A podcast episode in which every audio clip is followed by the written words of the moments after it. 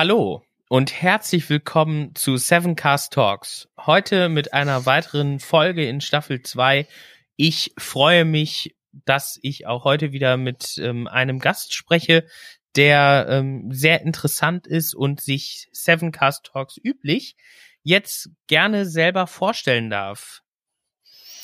Ja, hallo, mein Name ist Mirjam und ich bin Mitgründerin von UMA. Wir möchten mit UMA die erste digitale Gesundheitsanwendung für die Schwangerschaft entwickeln und sind gerade ganz fleißig mittendrin und dabei. Sehr spannend. Ähm, wie, wie ist das so, eine, eine App zu entwickeln für, für Schwangere? Ähm, ich wie, was sind so eure größten Herausforderungen? Sind das andere in, als in der klassischen App-Entwicklung oder wie, ähm, wie läuft sowas ab? Also vom äh, Hintergrund her bin ich Hebamme, habe ähm, die letzten Jahre in der Versorgungsforschung gearbeitet und gerade dabei ist mir aufgefallen, wie groß auch so die Versorgungslücken sind und auch der Wunsch der Schwangeren, ja, individuell begleitet zu werden und wahrgenommen zu werden in ihrer gesamten Lebenswelt. Und so ist die Idee zu UMA entstanden. Was wir mit UMA machen möchten, ist wirklich eine App, die eben nicht nur ähm, eine App ist, vielleicht ein bisschen Text enthält, sondern die integriert ist ins Gesundheitswesen. Und da liegen, glaube ich, so die größten Herausforderungen, nämlich die Regulierung, die da sind. Das heißt, wir müssen gewisse Sicherheitsstandards erfüllen, wir müssen gewisse Datenschutzstandards erfüllen und haben einfach dann eine lange Liste von Anforderungen ähm, und Dokumenten, die wir machen müssen. Und dadurch dauert alles ein bisschen länger, muss alles ein bisschen sorgfältiger gemacht werden und kostet auch ein bisschen mehr Geld. Ja, das, äh, das, das kann ich nachvollziehen. Wie, wie ist es denn? Du bist ja du, du bist ja jetzt ähm, Hebamme quasi ähm, vom, von, von Beruf. Ähm, wie ist es jetzt so ein, ja, ich sag jetzt mal, ähm, quasi ein Technologieunternehmen zu führen? Ähm, hast du das, also ich, ich, ich habe jetzt mich nicht mit dem Ausbildungskurriculum von, von einer ähm, Hebamme beschäftigt, aber das steht, ist da ja wahrscheinlich nicht so klassisch drin verankert, oder? Nein, Digitalisierung kommt da nicht vor. Ich erinnere mich auch noch an den Overhead-Projektor ähm, in dem Raum und es war alles überhaupt gar nicht digital. Ähm, wie ist es, ein Technologieunternehmen zu gründen? Es ist sehr spannend. Ich glaube, man braucht die richtigen Leute, die es mit einem machen und denen man auch vertraut und auf die man sich verlassen kann. Ähm, ich habe großen Spaß an der Digitalisierung. Ich nutze sie gerne, aber ich komme auch an meine Grenzen, wenn es darum geht, zu verstehen, was jetzt hinter allem da drin steckt ähm, und wie es funktioniert. Ich glaube, was mir schon geholfen hat, ist, dass ich irgendwann mal drei Jahre Informatik in der Schule hatte und auch meine Eisenbahn programmiert habe, die ähm, im Kreis gefahren ist und stehen geblieben ist, wenn Menschen über die Schienen wollten, um einfach vielleicht so in den allerersten Grundzügen zu verstehen, wie Code funktioniert, auf einer sehr Basic-Ebene einfach. Cool, aber das ist ja, das ist ja schon mal ähm, ja ein, ein, guter Einstieg und vor allen Dingen auch ähm, ein ja ein ähm, unge also äh, ungewöhnlich mit mit der Eisenbahn auch. Also das äh, kenne ich jetzt ähm, gar nicht. Also ich weiß, dass äh, in äh, Generationen über mir äh, viel so Modelleisenbahn ähm, quasi gebaut wird. Ähm, aber das ist ja, glaube ich, in, in unserem Alter, ich würde jetzt einfach mal ähm, sagen, dass wir ungefähr gleich alt sind, ja doch eher ungewöhnlich. Gibt's da, wie kam es dazu, dass du das Modelleisenbahn so ein Thema für dich war? Genau. Ja, also es ist äh, wir hatten an der Schule, wie gesagt, Informatik, wurden allerdings auch noch aufgeteilt in einen Jungen- und in einen Mädchenkurs. Äh, die Mädchen sollten erstmal doch noch Word und Excel lernen und die Jungen durften direkt äh, entwickeln. Also so viel zu der Fortschrittlichkeit des Unterrichts damals. Wir haben dann mit Lego Technik irgendwas, diese Eisenbahn, oder wir durften verschiedene Dinge bauen und ich weiß nicht mehr, wie ich da auf eine Eisenbahn gekommen bin, aber das war so mein Versuchsobjekt, an der ich, an den ich mich herangewagt habe. Ach, okay. Ich dachte jetzt, du hast so äh, quasi im Keller so einen kleinen, äh, so eine kleine Alpenwelt aufgebaut, wo dann äh, da quasi so ein Zug durchfährt. Ah, okay. Dann, dann, ähm, da, dann verstehe ich das. Aber ich meine, das ist ja auch ähm, trotzdem sehr, sehr spannend und ja, es sagt eine Menge aus über ähm, Strukturen, die so vorherrschen, dass es in Jungen- und Mädchengruppe aufgeteilt wird und die Mädchen erstmal Excel und Word lernen. Ja, ähm, wie, was sind so die größten Herausforderungen, würdest du sagen, aktuell für, ähm, für, für dich und für, für UMA? Ähm, wie, wie sieht es da aus an, an, auf, auf der Ebene? Habt ihr, habt ihr aktuell irgendwo richtig Bedarf? Also du hast ja schon gesagt, Regulatorik ist natürlich eine, eine Anforderung, die, die relativ hoch ist. Ähm, was gibt's darüber hinaus so für, für Herausforderungen, vor denen ihr aktuell steht? Ja, zum einen sind wir gerade auf Investorensuche. Das ist, glaube ich, immer sehr spannend, weil man nicht so ganz genau weiß, was äh, wünscht sich die andere Seite, wie kommt man dahin, wie geht der Prozess so weiter. Einfach wie alles, was neu ist, was man zum ersten Mal macht. Auf der anderen Seite beschäftigt uns das ähm, EU-Urteil, auch Schrems 2 genannt, ähm, auch schon durchgängig jetzt, ich glaube, es ist ein halbes Jahr her, ähm, was die Einschränkung anging, dass wir Produkte von amerikanischen Unternehmen benutzen dürfen, ähm, was dann nach und nach wieder ein bisschen aufgeweicht wurde, aber was auch erstmal viel Unruhe und viel Fragen aufgeworfen hat. Einfach weil wir da aktuell keine vergleichbaren Produkte auf dem deutschen oder europäischen Markt ähm, sehen und wir das Gefühl hatten, es kostet uns einfach sehr viel Zeit, da nochmal umzusteigen und zu wechseln. Ja, das, äh, das kann ich nachvollziehen. Also der europäische Cloud-Markt ist ja wirklich äh, verbesserungswürdig, würde ich jetzt mal äh, sagen. Gerade was so ja wirklich innovative oder ja digitale ähm, Plattformen angeht, äh, die irgendwie in der Cloud laufen, weil man selber will sich ja wahrscheinlich auch kein. Also ich gehe jetzt einfach mal davon aus, ihr wollt jetzt kein Rechenzentrum aufbauen. Hatten wir nicht vor. Ähm, das ist ja auch, du siehst uns aus, als Technologieunternehmen und letztendlich sind wir es ja auch, wir produzieren eine Software. Ähm, jetzt sind wir ja sozusagen aus meiner Sicht ein Fachunternehmen, was eine Dienstleistung anbietet und aus meiner Sicht möchte ich sozusagen, dass die Software funktioniert und einfach ist und nicht zu viel Zeit kostet. Ähm, und jetzt mein persönlicher Anspruch ist es nicht, äh, irgendwie die App-Welt neu zu erfinden. Und da ist es natürlich total super, wenn man auf halbfertige Lösungen und vernünftige Clouds zurückgreifen kann. Und ähm, ja, so aus Unternehmerinnen-Sicht fühlt es sich dann sehr schade an, wenn da bestimmte Lösungen sozusagen ähm, nicht zur Option stehen, ohne dass es vernünftige Alternativen gibt. Da hast du recht. Ich, das, ich fand das jetzt gerade sehr spannend, dass, dass du quasi sagst, äh, du guckst da eben so aus, aus Dienstleistungssicht drauf und du willst quasi deinem Kunden den besten Wert mit mitgeben. Also das das finde ich ganz äh, ganz spannend, weil so wie du sagst, also als als Techniker guckt man da eben eher auf die Technologie und denkt, boah, äh, geil, dann kann ich ja vielleicht doch selber was bauen und äh, aber das ist ja also dann ähm, die, die, diese Erfahrung mussten wir ja auch schmerzhaft machen, dass die Technologie meistens relativ egal ist. Es kommt halt auf den Wert an, den man am Ende seinem äh, Kunden oder seiner Gruppe, die man da erreichen möchte, bieten kann. Und ähm, das ist was, das man normalerweise erst lernen muss. Wenn man jetzt, also ich kann jetzt nur von mir selbst und von denen, die mir so nahe stehen, sprechen, aber wenn man aus einem Ingenieursstudium kommt, ähm, dann ist das meistens eine schwere Realität, dass die Technik, äh, die man so toll findet, eigentlich völlig egal ist. Ja, ach, ich glaube, auf einer anderen Ebene haben wir das auch. Also, dass ich mir denke, es ist doch viel besser, wenn ich fünf wissenschaftliche Quellen habe, die das zeigen, als eine. Das ist vielleicht dann irgendwie dem Endnutzer am Ende auch nicht so wichtig, wie es mir ist. Ähm, da muss man, glaube ich, immer schauen, dass man, wie man das so schafft, vom Zeitmanagement einfach ein gutes Produkt, aber auch in einer vernünftigen Zeit zu erstellen. Das, da, da bin ich bei dir. Also von daher, ich finde, ich fand es jetzt nur gerade sehr spannend, dass mal hier, dass, dass das so kontrastreich quasi ist. Ähm, genau, wie, du hast ja jetzt gerade schon gesagt, du, du hast quasi da im, im Informatikunterricht diese Eisenbahn gebaut.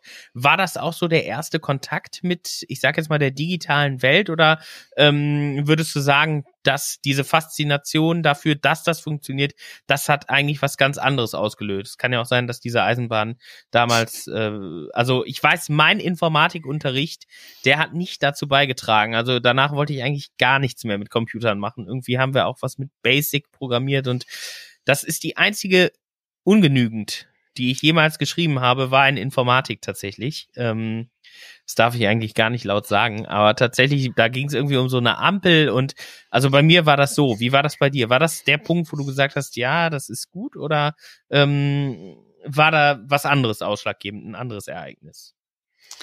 Ja, spannend, dass du da so äh, nicht so gut weggekommen bist. Ähm, also was ich mich so ganz früh erinnere, ist einmal mein Vater, der noch so einen Computer mit schwarz-grün äh, Bildschirm hatte und wo auch noch so ganz komische Ausdrucke rauskamen. Und ich aber tatsächlich ähm, so mit sieben meinen ersten Computer geschenkt bekommen habe. Damals äh, Windows 95 ohne Internetzugang und ich aus purer Langeweile einfach alles probiert habe, was man äh, damit zu so tun konnte. Er auch mehrfach dann komplett äh, abgestürzt ist, neu installiert werden musste. Ähm, aber ich mich damit so irgendwie beschäftigt habe. Und ich glaube, dass das schon wichtig war, auch in dem Alter so ein Zugang irgendwie dazu zu bekommen. Was ich damals nicht geschafft habe, ist so in die Konsole reinzugehen und mir da Sachen beizubringen. Ich glaube, dafür fehlte mir auch so ein bisschen der Zugriff auf der externen Welt oder irgendwelche Vorbilder, die mir das zeigen konnten. Ähm, auch das Auseinanderschrauben war nicht so erfolgreich, weil ich es danach nicht wieder zusammenbekommen habe und dann irgendwie gar keinen Computer mehr hatte das waren so meine ersten Berührungspunkte. In der Schule fand ich es schon spannend. Also auch da der Teil der Hardware hat irgendwie nicht so funktioniert. Meine Transistoren sind alle durchgebrannt. Auch da hatte ich eine äh, 5, glaube ich. Und auch so HTML-Versuche fand ich jetzt nicht so spannend, aber ich glaube so, dass Programmieren an sich und Code zu schreiben, der dann funktioniert und irgendwelche Schleifen einzubauen, das hat mich schon sehr fasziniert, fand ich auch super. Ähm, es war mir dann aber zu sehr in, also ich habe auch überlegt, mich damit weiter zu beschäftigen, aber wollte auch gleichzeitig irgendwie Kontakt zu Menschen haben und nicht so in meinem stillen Kämmerlein sein. Vielleicht sind es dann auch die Vorurteile, die man so hat, weshalb man sich dann für was entscheidet oder nicht. Ja, auf, also die Vorurteile machen, glaube ich, da eine Menge aus. Also ich finde jetzt, ähm, ich finde das, also genau, die, die, das ganze Aufschrauben und sowas, das, das war auch nie so mein Ding. Ähm, ich habe auch dann tatsächlich irgendwann entschieden, okay, ich will äh, vielleicht doch was mit Menschen machen, aber auch was mit Technik. Ich habe im Bachelor habe ich äh, Medizintechnik studiert. Ähm, habe dann aber festgestellt, okay, da sitzt man auch eigentlich die ganze Zeit vorm, ähm, vorm PC im, am Ende in seinem Job. Ähm, und dann habe ich gedacht, ja gut, dann kann ich auch was Richtiges äh, mit Informatik quasi machen, ähm, wenn ich eh am PC sitzen muss. Wie ähm, wie ist das denn so, ähm, wie, wie kam dann so die Entscheidung, dass du, dass du Hebamme werden willst? Ist ja jetzt auch, also ich glaube, gibt es eigentlich, das ist eine Frage, die interessiert mich jetzt privat. Gibt es männliche Hebammen? Es gibt so zwei, drei, vier in Deutschland. Ähm, sehr gering ist in anderen Ländern zum Teil auch unterschiedlich. Ich glaube, das war auch nicht so ganz gewollt lange Zeit. Ähm, ja, also ich glaube, da sind auch noch ein paar äh, Zäune zu überklettern, bevor sich das irgendwie ganz etabliert. Mhm.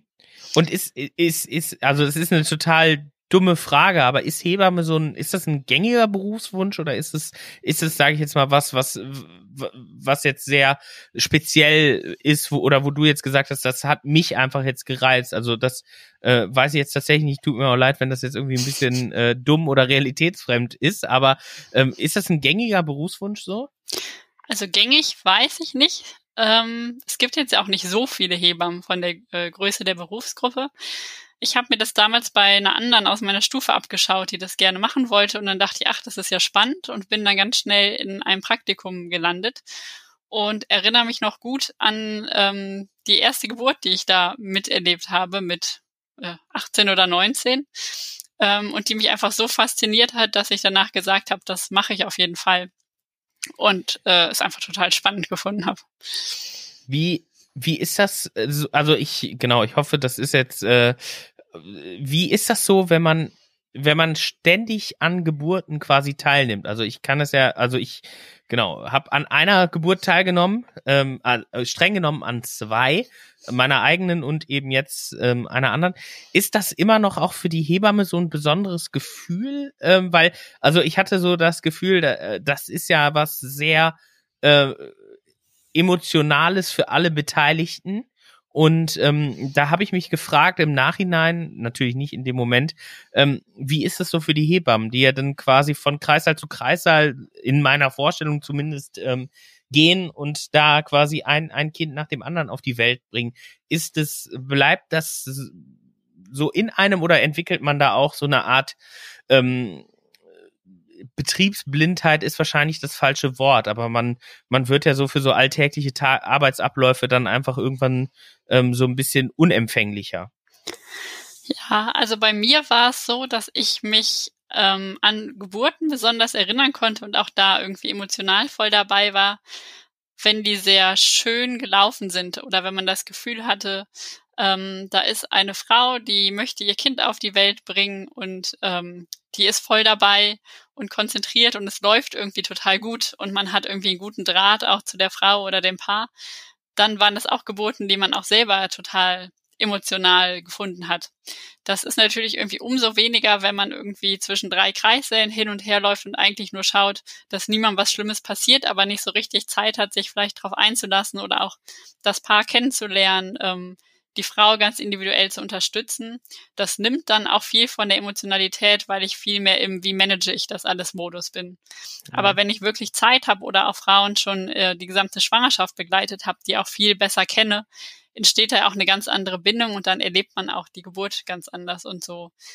Momente, die einfach wunderschön sind. Ähm, Gerade finde ich, wenn Frauen Kinder gebären ähm, und die Kinder danach selbst hochheben. Also oft wird ihnen das Kind ja auch gegeben, aber mhm. wenn ich die Möglichkeit habe, das Kind selber zu nehmen, ist für mich zum Beispiel so ein Moment, wo nochmal ganz, ganz viel entsteht und das zu beobachten einfach total schön ist und das dann auch beim so und so vierten Mal. Okay, ja. Jetzt hast du, jetzt hast du gerade gesagt, die, dass die individuelle Begleitung auch vorher sehr wichtig ist. Und das ist ja, ist das dann einer der Gründe gewesen, warum du gesagt hast, okay, ich mache jetzt eine, oder ich, ich glaube, so eine, so eine Schwangerschaftsbegleitung, ähm, die, die könnte ich, die kann man per App anbieten. Ist das so einer der Gründe, warum du das gemacht hast? Oder ähm, interpretiere ich da dann jetzt an der Stelle zu viel, zu wenig rein? Nee, grundsätzlich denke ich, umso früher man da Wissen hat, umso besser. Es ist ja was, was kulturell jetzt bei uns nicht so verankert ist, dass man sich viel über Geburten unterhält und wie das so läuft und wie es ist. Und wenn auch meistens nur mit, sage ich mal, eher so Schreckensszenarien.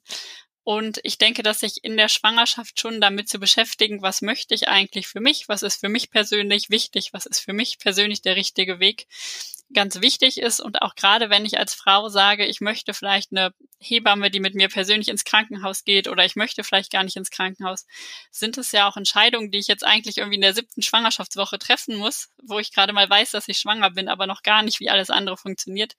Einfach weil die Hebammen so knapp geworden sind, die das anbieten und ich da einfach schnell sein muss als Schwangere.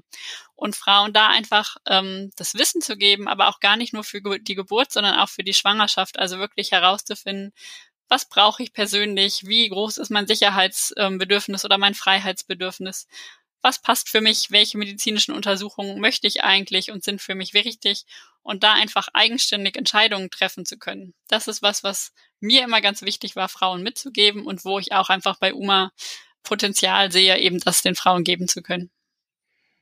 Ich glaube, das hört, also das hört sich an, als wäre es da, oder das ist deine Leidenschaft. Ähm, es hört sich nicht nur so an und äh, deswegen denke ich, dass, dass das mit Uma auch ein Erfolg wird, weil wenn jemand, das ist ja eigentlich das Wichtigste, dass jemand leidenschaftlich dabei ist und das bist du und ähm, von daher ähm, hast du nicht nach meiner Absolution gefragt, aber ich würde sie geben. Also ich würde jetzt sagen, äh, dass das funktioniert. Ähm, mit, mit Blick auf die Zeit würde ich jetzt ganz ähm, galant überleiten in die Zufallsfragen und da würde ich den Jonas einmal bitten, uns die ähm, erste Frage hier in den Chat zu spielen. Was hast du immer dabei? mein Telefon und eigentlich auch nur noch das, weil seit man darüber auch bezahlen kann, braucht man eigentlich auch nichts anderes mehr. Das ist eine sehr gute Antwort. Das ist mir auch als allererstes eingefallen. Ich würde tatsächlich noch, äh, ich würde sagen, Handy hätte ich jetzt auch direkt gesagt, aber Schlüssel ähm, habe ich auch eigentlich in, hoffentlich immer dabei. Ansonsten, ähm, das letzte Mal, als ich den Schlüssel vergessen habe, musste ich irgendwie sechs Stunden äh, vor der Tür warten. Das war nicht so ähm, optimal. Deswegen, das hat sich irgendwie eingebrannt, dass ich seitdem immer den Schlüssel dabei habe. Hast du noch was abseits vom Handy, was du oft mit hast oder fast immer? Den Schlüssel schon manchmal. Ich bin aber auch der Typ Geheimversteckschlüssel, den nie jemand finden wird. Hoffentlich. Ähm, ja, angezogen bin ich meistens auch, wenn ich rausgehe. Also irgendwie Kleidung habe ich doch auch dabei. Ich glaube, das war's. Ah, okay. Ja, ja, das, äh, das kann ich verstehen. Wenn, ähm, wenn jetzt gerade keine Pandemie ist, dann habe ich eigentlich immer einen Rucksack dabei, muss ich zugeben. Ähm, den habe ich eigentlich immer mit, weil äh, wenn man unterwegs ist, man hat ja dann doch irgendwie immer mal Klamotten dabei und irgendwie gerade am Ende der, der also bevor jetzt die Pandemie losging, hatte ich eigentlich auch immer ein Hemd im Rucksack dabei, falls man irgendwie mal äh, doch jetzt spontan seriös aussehen muss, dass man das kann. Ähm, das hätte ich dann vielleicht noch gesagt, aber Handy, ja, eigentlich hat man auf dem Smartphone ja alles dabei, was man so braucht. Ja, also wenn ich jetzt länger unterwegs bin, dann würde ich auf jeden Fall noch den Computer einpacken, irgendwas zu essen. Ich habe immer Angst, dass ich plötzlich sitze, nicht zu essen bekomme und das Gefühl habe zu verhungern und nicht mehr arbeiten kann. Ähm, ja, ansonsten habe ich inzwischen echt Angst, meinen Führerschein und so weiter zu vergessen, weil das Handy so ausreichend geworden ist. Ja, hast du so eine Hülle, wo man den reinstecken kann vielleicht? Also das. Nee, ich, ich warte, dass der jetzt auch digitalisiert wird. Sehr gut. Ja, irgendwie, ich habe jetzt irgendwas gelesen, dass der Personalausweis digital sein soll, aber irgendwas kostet die Bundesregierung dann jedes Mal 3,50 Euro, was, glaube ich, noch ein kleines Hindernis darstellt. Ähm, genau, aber ansonsten ja, Essen habe ich auch oft dabei. Wirst du hangry, wenn du nichts zu essen hast, aber hungrig bist? Also ich merke das dann meistens so gegen 20 Uhr abends, dass ich heute noch nichts gegessen habe und äh, irgendwie Kopfschmerzen habe und frage mich dann erstmal, wieso, bis ich dann so auf die Idee komme. Ob ich dann irgendwie stimmungsmäßig anders bin, weiß ich gar nicht so genau. Müsste man die Leute in der Umgebung fragen wahrscheinlich. Okay, also ich habe ich hab nicht meine Leute gefragt in der Umgebung, aber ich krieg's oft zurückgespielt, äh, dass wenn ich hungrig bin, das ist nicht. Also ja, ich bin hangry auf jeden Fall. Okay. Ähm, Jonas, ich würde dich bitten für die nächste, die nächste Frage. Lernst du gerade was Neues und wenn ja, was? Ja, ist eher die Frage, was man gerade nicht Neues lernt, wenn man irgendwie auf so einem Startup unterwegs ist. Das ist ja irgendwie auch äh, das total Spannende. Was äh, ist am neuesten? Also überhaupt mit einem Team zusammenzuarbeiten, zu schauen, dass alles funktioniert, ähm, Verträge mit Mitarbeitern zu schließen, mit Anwälten zu sprechen, sich mit Markenrecht zu beschäftigen, ähm, das Thema Investorenrecht, überhaupt Excel-Tabellen über ähm, die Zahlen der nächsten fünf Jahre zu schreiben, ähm, war ein sehr neues Erlebnis. Zwischendurch finde ich es dann ganz schön, mich mal wieder so auszuruhen und irgendwie in wissenschaftlichen Datenbanken zu recherchieren, was dann irgendwie nicht so neu ist. Ähm, aber insgesamt passiert natürlich sehr viel Neues. Ach, und äh, gleichzeitig zu arbeiten und Homeschooling zu betreiben, ist gerade auch eine sehr neue Herausforderung. Das kann ich noch, also das, das kann ich mir vorstellen, ähm, dass das eine große Herausforderung ist. Ähm, habt ihr einen Stundenplan zu Hause oder wie läuft das? Oder ähm, ist das, wie, wie es gerade passt? Nee, das ist äh, stark durch mich reguliert. Okay. Ähm, es fängt an mit Frühstück, ähm, dann gibt's die zweite Frühstückspause und das Mittagessen und dazwischen wird ähm, gearbeitet und sie hat auch echt gute Videokonferenzen so mit der Schule manchmal, aber insgesamt ist es schon, wenn einem jede fünf Minuten eine Frage gestellt oder ein Arbeitsblatt hingereicht wird, sich selbst dann noch zu konzentrieren, ist gerade schon eine Herausforderung. Ja, das kann, also ich ha, ich habe schon genug Mühe mit mir selbst. Ich kann mir vorstellen, wenn jetzt auch noch äh, die da die, quasi das Kind, da, bei dessen Geburt ich beigewohnt habe, auch noch in die Schule gehen würde, ähm, das würde mich auch ja mir auf jeden Fall den Arbeitsalltag erschweren. Also von daher Homeschooling und alles, was zum Startup gehört, sehr ähm, sehr ja, löblich. Hast du irgendwie, lernst du aktuell was, hast du Freizeit? Hast du da irgendwas, was du neu entdeckst, sag ich mal? Weil bei mir wäre es tatsächlich, also ich habe jetzt wieder entdeckt, das Rennradfahren. Ähm, da habe ich jetzt, äh, genau, ich habe ähm, ich habe jetzt einmal so einen komischen Simulator im Keller stehen mit so einer mit so einer komischen Rolle, wo ich halt einfach draufgehen kann und ich merke, das tut mir gut, wenn ich so alle zwei Tage mal so ein Stündchen da drauf trainieren kann, bin ich deutlich ausgeglichener, ähm, als wenn ich das nicht hätte. Ähm, das hätte ich mir am Anfang der Pandemie mal zulegen sollen, also letztes Jahr im März. Ähm, aber genau, hast du da in der Richtung ähm, irgendwas? Ja, ich muss sagen, es macht mich eher so ein bisschen faul, die Pandemie, ähm, was das angeht. Age of Empires habe ich mal wieder entdeckt. Es ist jetzt aber auch nicht die sportliche Betätigung, die einem als Abwechslung zum am Computer sitzen irgendwie weiterhelfen würde. Naja, aber es ist eine, es ist eine mentale ähm, Entspannung, ja. Und das ist ja eigentlich das, worauf es ankommt. Also das, äh, Ja, kann ich, kann ich nachvollziehen. Welches Age of Empires? Ähm, eins oder zwei oder so ein Remake? Das Remake. Also ich bin ein starker Verfechter von eins, zwei mochte ich nie, konnte ich auch nie was mit anfangen. Ähm, jetzt das Remake ist ganz in Ordnung. Okay. Ja. Ich habe hab ich. Ja, ich habe jahrelang noch äh, mit externen CD-Laufwerken und äh, CD-ROM ähm, aus den, weiß ich nicht, aus den 90ern irgendwann gekämpft und es war jetzt doch sehr komfortabel, das Ganze jetzt doch irgendwie so ganz digital zu machen. Ja, das, äh, das kenne ich. Ich habe ähm, ich habe mir immer mal gewünscht, dass Earthworm Jim nochmal neu aufgelegt wird, aber das passiert irgendwie nicht. Aber mittlerweile habe ich auch keine CD-Player mehr, mit denen ich das irgendwie abspielen kann. Deswegen ist es jetzt einfach weg. Aber Age of Empires ist ja wirklich ein, ein ganz äh, solider Klassiker. Sehr gut. Ähm, Jonas, die letzte Frage würde ich einmal reinschmeißen. Sind Cornflakes süße Suppe? Also leider finde ich Cornflakes morgens richtig gut und süße Sachen. Okay. Was eine süße Suppe ist. Ich finde sie auch in warm tatsächlich gut. Insofern, warme Cornflakes sind schon sehr, sehr nah an süßer Suppe, ja. Okay. Was gibt's bei dir? Mit der Antwort hätte ich gar nicht gerechnet. Es hat in meiner Welt überhaupt nicht existiert. Ähm, für mich, ja, ich würde schon sagen, Cornflakes sind süße Suppe. Also ich esse Frühstücke nie süß. Äh, also außer ich muss, weil nichts anderes da ist. Also auch jetzt wieder, wenn jetzt gerade nicht Corona ist und man ist irgendwo, äh, der Tag startet quasi mit einem Meeting bei irgendeinem Kunden und da steht halt dann meistens ja oder oft oder manchmal ähm, stehen da ja irgendwie dann Croissants rum, so typische Croissants, die man halt so fertig backen kann. Dann frühstücke ich auch ein Croissant, wenn es sein muss, aber eigentlich eher herzhaft und äh, für mich sind Cornflakes tatsächlich süße Suppe eigentlich den ganzen äh, ja, weil ich sie auch nicht mit Frühstück so richtig verbinde. Nee? Würdest du Cornflakes zum Abendessen essen oder gar nicht?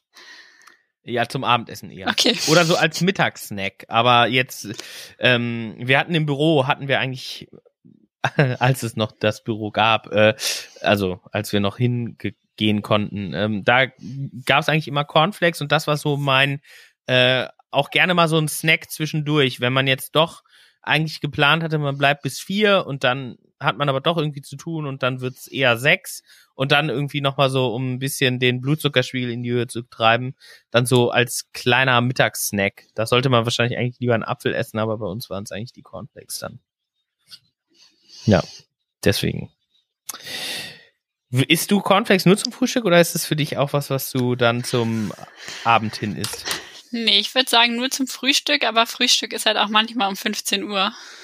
Ähm, ah. Ja. Okay. Ansonsten mhm. muss ich jetzt die ganze Zeit an den, an den Heatel denken. So ein neues, so ein Wasserkocher auf Induktionsbasis. Man hat nur so eine Platte, stellt eine Tasse oder eben auch eine Suppe drauf und die wird dann durch Induktion und einen Metallstab erwärmt. Und ich bin gerade sehr fasziniert von diesem Produkt. Jetzt mache ich un unaufgeforderte Werbung. Es tut mir leid, aber Titel habe ich noch nie gehört. Ist egal. Äh, wir machen ja, äh, das wurde mir mal erklärt. Es ist ja keine Rundfunksendung, die wir hier machen und wir sind niemandem, glaube ich, verpflichtet. Deswegen dürfen wir auch einfach egal was nennen. Ähm, Hitel habe ich noch nie gehört. Ja. Muss ich mal. Begeistert mich total, aber es fehlt noch der inkludierte Milchschäumer, der dann auch die Milch trägt, schäumt, die man dort erwärmt.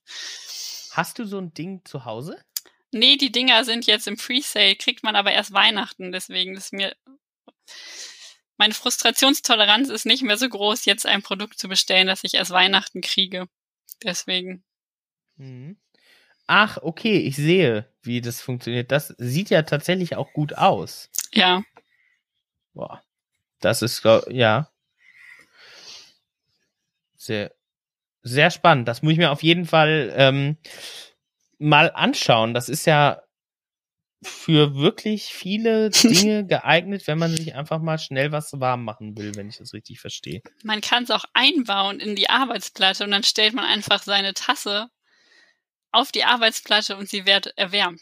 Dachte auch schon, man könnte es im Esstisch einbauen und muss gar kein warmes Essen mehr machen, sondern jeder kriegt dann auf seinen Platz den Teller, der dann erwärmt wird. Boah, das ist natürlich, ja, Wobei ich würde jetzt ja sagen, du musst ja die Aromen müssen ja sich verteilen. Zumindest wenn du jetzt, aber, aber wenn du jetzt nur mal schnell irgendwie einen Teller Nudeln warm machen willst, dann ist es natürlich durchaus äh, geeignet. Muss man nur aufpassen, ob man sich die Finger verbrennt, wenn der ganze Teller heiß wird. Wird der ganze Teller heiß? Weiß ich nicht. Müssten wir jetzt mal da äh, anfragen. Vielleicht kommt es auch drauf an, wie, wie gut die Keramik verarbeitet ist. Also ich, ich, ich nehme mit und auch die Zuhörerinnen nehmen mit, wenn jemand irgendwie Kontakt zu so einem Test Hitel hat, dann soll er auch gerne mit dir Kontakt aufnehmen. Du würdest dich bereit erklären, da diverse Nutzungsstudien zu, zu machen. Auf jeden Fall sofort. Sehr gut. Okay. Ja, super.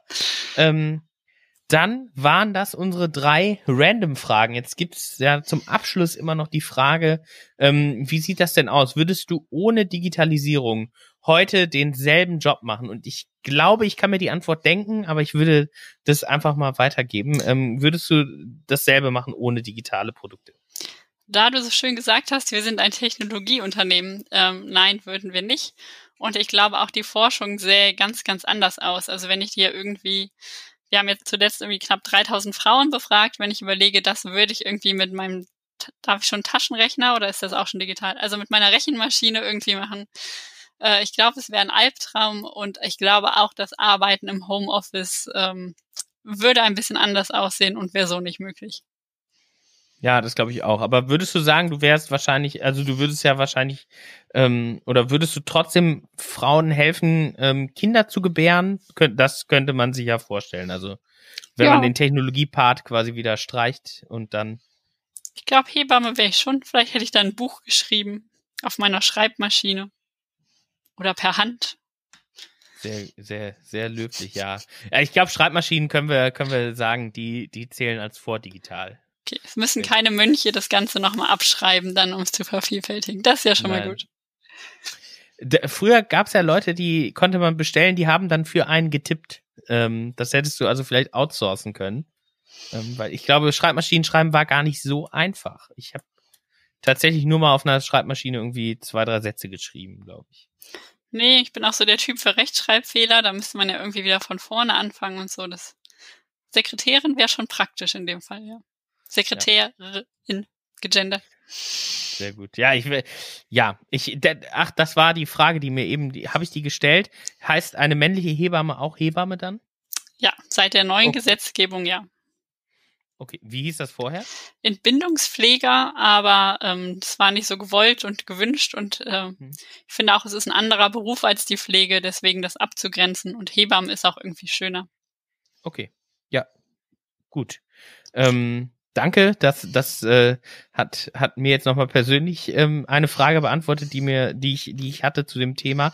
Ähm, ansonsten würde ich sagen, vielen Dank, äh, dass du dir die Zeit genommen hast, hier ungefähr eine halbe Stunde mit uns zu sprechen. Ähm, auch Sevencast üblich, äh, der Gast darf sich selber vorstellen und ähm, als quasi ja für diese Unhöflichkeit ähm, darf der Gast aber auch die letzten Worte sprechen. Ähm, also genau, jetzt äh, hast du quasi hier Zeit zur freien Verfügung, ähm, die du, ja, wo du das Wort nochmal an die ZuhörerInnen richten kannst. Ja, ich bedanke mich für die schöne Podcast-Aufnahme, wünsche allen eine schöne Woche und ja, schaut euch mal Uma an, wenn ihr euch irgendwie für Schwangerschaften interessiert. Macht das auf jeden Fall und ähm, ja, tschüss. Tschüss.